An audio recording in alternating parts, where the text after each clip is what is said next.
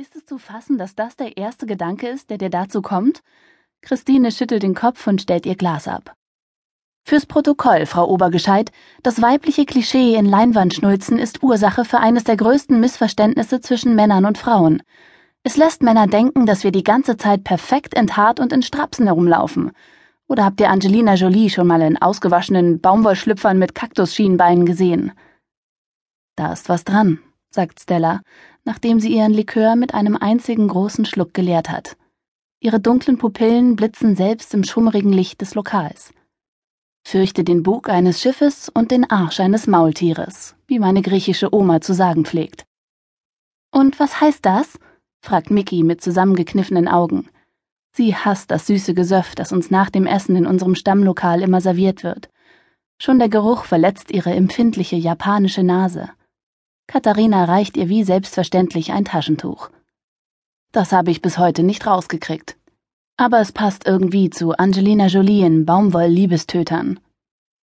Die fünf Frauen an meinem Tisch beginnen gleichzeitig zu lachen. Ich muss grinsen.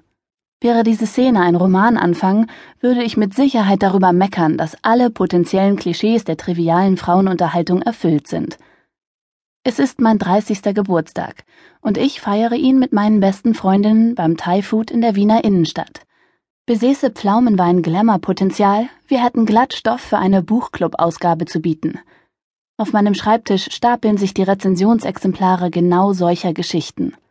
Zum Glück habe ich heute Dienst frei und kann mich entspannen, statt die literarische Qualität unserer Konversation zu beurteilen. Und du, Dottie? Fünf Augenpaare sehen mich erwartungsvoll an. Ich? Jetzt, wo wir die Frau an sich und dich im Speziellen angestoßen haben, was ist dein Plan für das nächste Jahrzehnt? Mein Plan? Das klingt so, als hätte ich mein Leben im Griff wie ein Autor seine Romanhandlung und könnte selbst bestimmen, welche wichtigen Veränderungen mich in näherer Zukunft erwarten. Erster Akt. Ich lerne den perfekten Mann kennen, worauf er beim Acht-Gänge-Menü meine Hand anhält. Zweiter Akt. Ich organisiere die Hochzeit, kriege einen dicken Bauch, finde den innovativsten Babynamen, die vernünftigste Doppelhaushälfte und entwickle eine Vorliebe für Duftteelichter. Dritter Akt. Ich lebe glücklich und zufrieden bis zur Menopause. All das zieht vor meinem inneren Auge vorbei, untermalt von irgendetwas, das Elton John auf einem Keyboard klimpert. Dorothy, die Prinzessin der Kerzen. Träumst du, Dottie? Mein Telenovela-Plot wird je unterbrochen. Elton John kippt vom Klavierhocker und die Doppelhaushälfte geht in zimtorange Flammen auf. Die Wahrheit ist, dieser Plot ist nicht für mich geschrieben. Wer immer ihn sich ausgedacht hat, beherrscht sein Handwerk nicht oder hat zu viele himmelblaue Bücher gelesen. Die Realität ist keine Soap Opera und keine Romanze von Nicholas Sparks, sondern ein scheiß Dschungelcamp, in dem man selbst der Promi ist, aber einen niemand rausholt. Ich hole tief Luft, sehe meinen Freundinnen in die lächelnden Gesichter und sage die entscheidenden Worte. Mein Plan für die nächsten zehn Jahre ist es, ohne Mann glücklich zu werden. Verblüfftes Schweigen. Das ist nicht dein Ernst, meint Rita schließlich, als die Schrecksekunde vorbei ist. Mein voller Ernst, und ich habe es mir gut überlegt. Schau uns mal an. Wir sind sechs Frauen über dreißig. Ich bin neunundzwanzigeinhalb. Sechs Frauen im besten Alter. Wir haben Jobs, die uns Spaß machen. Freundinnen, die uns lieben, Eltern, die uns unterstützen. Hobbys, die uns auf Trab halten. In unseren Küchen stehen Hightech-Kaffeemaschinen, die uns auf Knopfdruck kapselweise Träume von George Clooney ausspucken. Was wollen wir mehr? 90 Prozent unserer Zeit verplempern wir damit, uns die Köpfe darüber zu zerbrechen, wann endlich der Held in Gamaschen auftaucht und uns vom Garçonnier zum Doppelhaushälftenbewohner macht. Und warum? Weil das normal ist? sagt Rita trotzig. Nein. Weil wir Kinder wollen? rät Katharina. Nein. Weil. Mickey zupft nachdenklich an ihrem Ohrläppchen. Weil Liebe Spaß macht, kommt ihr Stella zu Hilfe. Das ist ja wohl Ansichtssache, sagt Christine, für die Spaß zumeist bedeutet, ein Terrarium von Reptilienkot zu befreien. Eben stimme ich ihr zu. Es macht auch Spaß, mit euch zum Thailänder zu gehen ein gutes Buch zu lesen, über Angelina Jolies Unterwäsche zu lästern, barfuß durch eine feuchte Wiese zu laufen, Espresso zu trinken oder Muffins mit Nougat-Füllung zu essen. Warum räumen wir der Liebe so unverhältnismäßig viel Platz ein? Das sagst du bloß, weil du Paul noch nicht verdaut hast. Mickey reicht mir ihr volles Glas Pflaumenwein. Trink das. Als Digestiv wirkt es Wunder. Wie immer kann ich ihren Gesichtsausdruck bei diesen Worten nicht deuten, obwohl ich Mikage kenne, seit ich 14 bin. Damals kam sie frisch aus ihrem japanischen Dorf nach Europa, um Köchin zu werden, und begann im Lokal meiner Mutter zu arbeiten, wo sie bis heute geblieben ist. Meistens lächelt sie.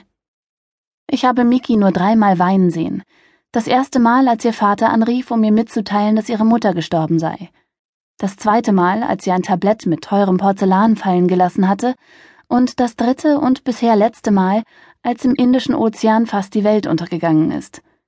Davon abgesehen zeigt sie stets ihr Vollmondlächeln, umgeben von sternenklarer Haut. Unverdautes liegt im Magen, erklärt sie, und nicht zum ersten Mal frage ich mich, was in Mikage Itos Vergangenheit unverdaut ist. Es hat nichts mit Paul zu tun. Die Lüge kommt mir leicht über die Lippen. Schließlich bin ich mittlerweile das chronische Sodbrennen wieder los, das er mir verursacht hat, als er mir noch im Magen lag. Paul war nicht der Richtige, meint Katharina mitfühlend wie immer, und sie würde bestimmt den Sonnenschein hereinlassen, wenn es draußen nicht schon stockdunkel wäre. Ihre Büchersammlung ist streng von Hellpastell bis Dunkelpastell geordnet, und literarische Scheinwelten haben sie zur unverbesserlichen Romantikerin gemacht. Sie ist der festen Überzeugung, dass es selbst für Schneewittchens Stiefmutter ein Happy End gibt und Zwerg Brummbär ein missverstandener Liebender ist. Der Richtige, das ist das Stichwort. Kampflustig beugt sich Rita über den Tisch und fixiert mich unter langen Wimpern.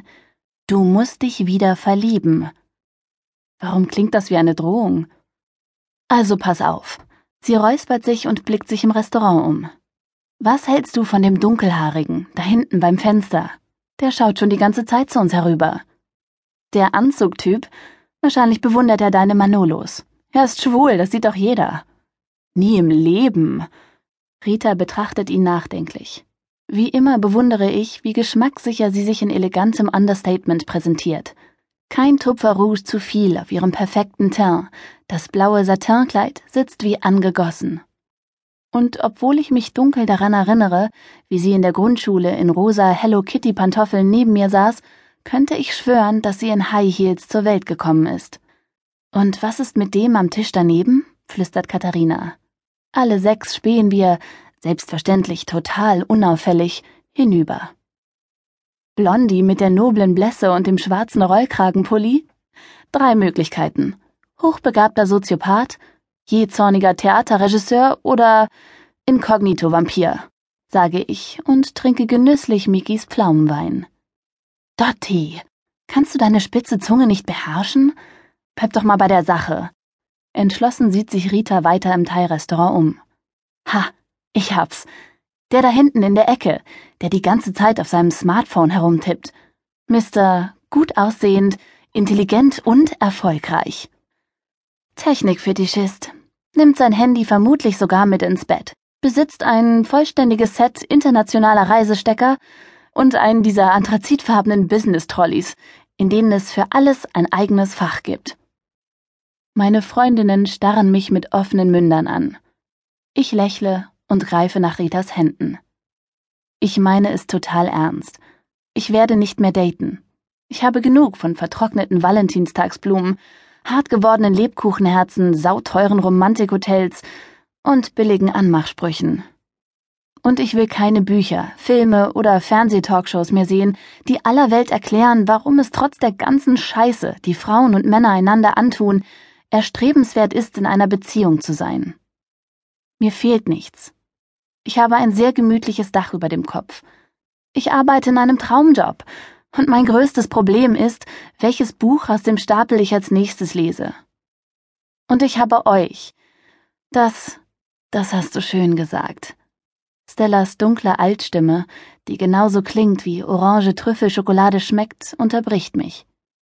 Ich beobachte amüsiert, wie sie sich ein Tränchen aus dem Augenwinkel wischt. Zu viel Sentimentalität führt bei Stella immer zu feuchten Augen. Ihr Herz ist riesiger und baufälliger als die Akropolis. Und jetzt, Ladies, wird es Zeit für unser Geschenk, verkündet sie. Zieht eine kleine, schlichte Schatulle aus ihrer Handtasche und stellt sie in die Mitte des Tisches. Sie ist weiß.